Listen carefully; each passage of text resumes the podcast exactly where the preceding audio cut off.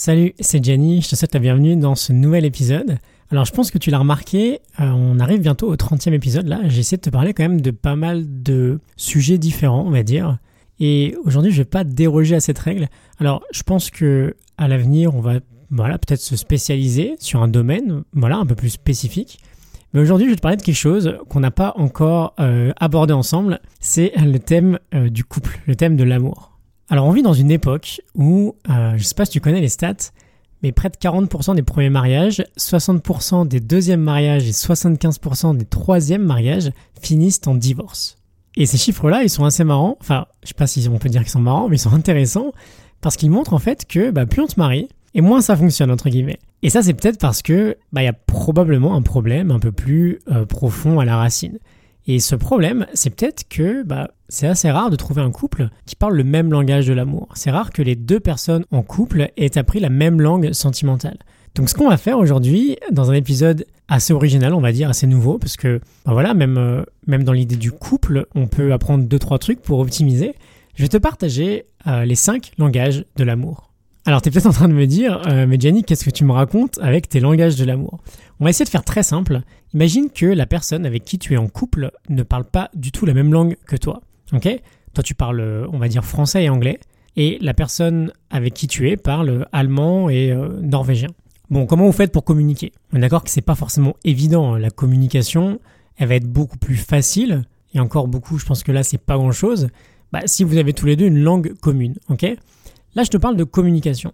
Et ce qui se passe, c'est que c'est la même chose pour euh, la relation amoureuse. En fait, on a tous différents moyens d'exprimer notre amour, d'exprimer nos sentiments. Et forcément, quand les deux personnes n'utilisent pas euh, les mêmes euh, langages, bah, la relation a moins de chances de fonctionner. Donc je vais te parler de ces langages et ensuite je vais te donner deux, trois exemples. Donc c'est Gary Chapman hein, qui nous enseigne ça, c'est un spécialiste dans les domaines bah, des relations et du mariage. Il nous dit qu'on a cinq façons différentes d'exprimer notre amour. C'est comme si, si tu veux, on avait cinq langues différentes, et bah, ces langues, potentiellement, on les a directement apprises, évidemment, de nos parents. La première langue, alors il n'y a pas d'ordre, hein, c'est juste que, voilà, je te, définis un ordre. La première, on va dire que c'est euh, la parole valorisante, ok? C'est les compliments, les paroles d'encouragement, etc. Ensuite, on a les moments de qualité. C'est des moments passés dans le partage, dans l'écoute. C'est le fait peut-être de vouloir participer à des activités communes. Ensuite, on a les cadeaux ça peut être des objets achetés, ça peut être, euh, on va dire, des symboles d'amour visibles. Ensuite, on a les services rendus. Donc là, on va plutôt montrer son attention en rendant un service librement et gratuitement. Et enfin, on a le contact physique. les bisous, les câlins, euh, le fait euh, d'avoir besoin de se sentir proche de l'autre.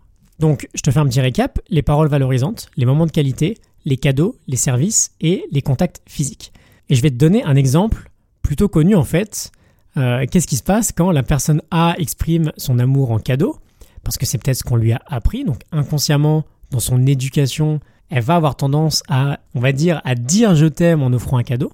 Alors que la personne B, en fait, elle attend plutôt de l'amour sous forme d'un moment de qualité. Bon, ben on est d'accord que du coup, cette personne-là, elle va pas forcément se sentir aimée lorsqu'on va lui offrir un bijou. Ça va lui faire plaisir, hein, mais ce sera pas forcément une preuve d'amour. À l'inverse que, bah, peut-être de passer une soirée tranquillement au restaurant entre amoureux. Imagine maintenant une personne euh, qui parle euh, le langage plus axé sur euh, la parole, alors que l'autre personne, elle parle de celle axée sur le service. Bon, bah la première personne, si elle veut se sentir aimée, elle va plus avoir besoin d'un vrai je t'aime que bah, d'une petite aide quand elle en aura besoin.